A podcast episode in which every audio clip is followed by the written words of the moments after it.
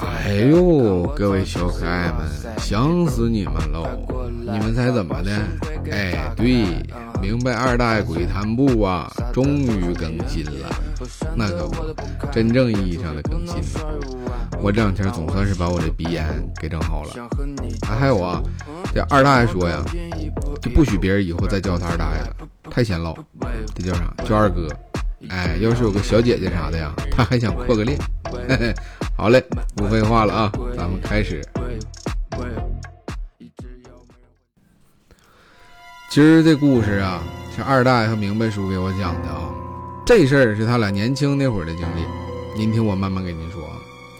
当时二大爷和明白叔啊，在乡镇里的一个厂子里边工作，虽然那地方人不咋多，厂房还挺破，但是人家工资高啊。他们的厂房就建在一山坡边上面，那厂子破到什么程度呢？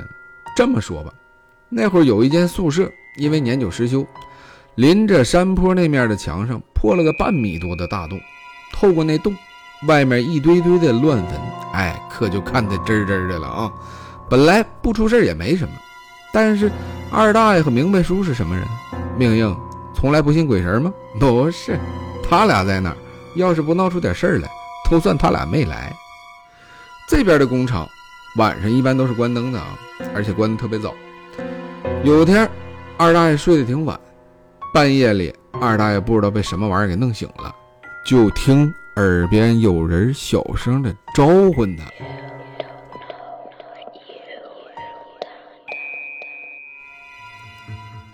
二哥，二哥，醒醒，二哥，你看那是啥呀？”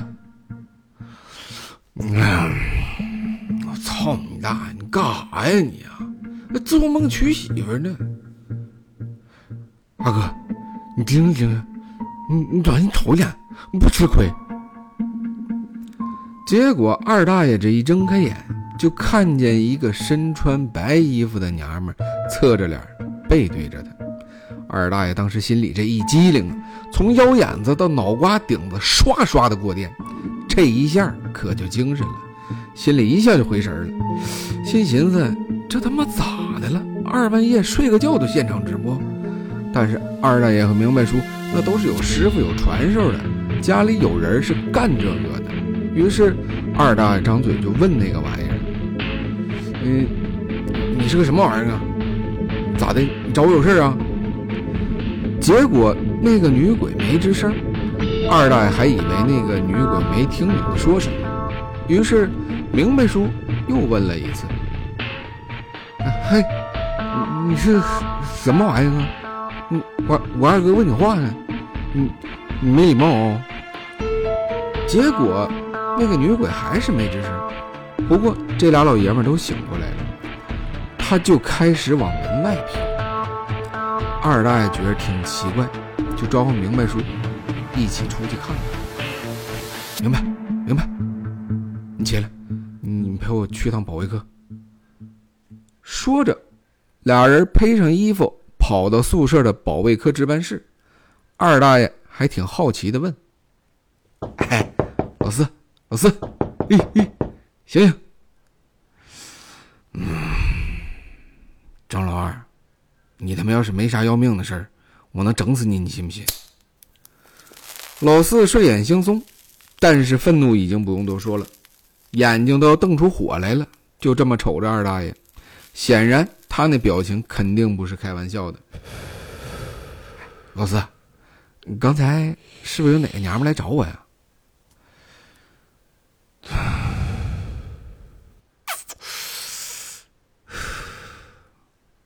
张老二，你就这点逼事儿把我整起来了？你他妈能不能动动你那脑瓜子？都鸡巴几点了？鬼找你啊？你是不是有那个大病啊？你有没有事没事别他妈耽误我睡觉。二大爷也开始画魂。对呀，那都后半夜了，而且那个娘们就往那一杵，问啥也不吱声。我操，不对，他不能真是那啥吧？二大爷看来真是想明白了。当晚，这老哥俩一直也没睡着。明白叔说他当时应该是想，这不是个人呐。不过瞎寻思也没有用，是福不是祸，是鬼呢你也躲不过。第二天晚上，为了办事，二大爷布置了不少家务事，然后他就睡在最里边，明白叔就睡了靠窗户那边。当时那宿舍是八人寝呐，多少有点空。那天晚上开了一盏比没有亮强不脱的灯，嘿嘿一寻思啊，今晚肯定不能睡了，不出意外的意外一定会出，不该发生的事儿就发生在他俩刚刚睡着那会儿。睡里边的二大爷半夜里不知道被什么东西给整醒了，他睁眼这么一瞅，又看到那个女鬼背着他站在那。这哪怕道行多高啊，二半夜睁开眼睛，你看着的第一幕，这也相当酸爽。当时二大爷哆嗦了，他跟我描述他当时那感觉啊，就像是做梦，哎，又好像是真实，哎，反正就这么影影绰绰这么一个感觉。他叫也叫不出声，动也动不了，就只能转转眼珠子。那个感觉，他他妈可不想来第二遍。之后，那个女鬼。背对着他，做出了一个手势：“你过来呀！”二大爷差点没吓尿了。一边的明白叔睡得还挺踏实，怎么也不行。哎呀，这办事啊，就怕这鬼压床。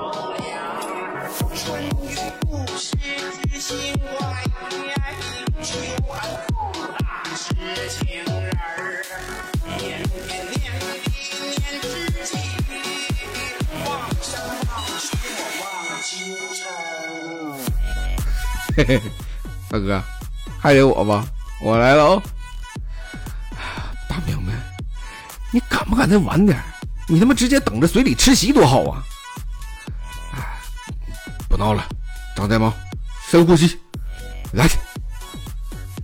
要说这神调哪家灵，东北三省不流利啊。其实这个普流利就是明白叔，他唱神调的时候啊。那嘴可是一点毛病都没有。就见这老哥俩有说有笑的逗闷子呢，哎，那女鬼已经悄悄的来到他俩身后，伸出了你想都不敢想瞅第二眼的爪子，奔着老哥俩的后脑海就这么抓了过去。好家伙，这要是真掏上了，这俩还不得开瓢了？那画面多少有点不让播呀。只见明白叔那些鼓点戛然而止。二大爷一阵哆嗦，反手就钳住了那女鬼的两只爪子。说时迟，那时快，明白叔一把薅住了女鬼的头发。老哥俩就像不要钱似的，那真是什么上面抠眼珠子，中间打肋巴扇子，下边踩脚面子，就差把女鬼的衣服给扒了。这俩人可真是杀红眼了，这一不小心呐，床单被罩全被他们刮了进来，让老哥俩摁在地上这一顿踢。这女鬼悄悄的往后稍了稍，心寻思：这我还是走吧。这俩逼杀起性了，这刮了着我。就这么的，不知道多长时间，老哥俩一看这屋里一片狼藉，也就住手了。哎大明白，你这会儿你差点意思啊，你没请来，你知道不？二哥，还没没请来。我看你再狠点，你妈咱俩又搭进去，你知道不？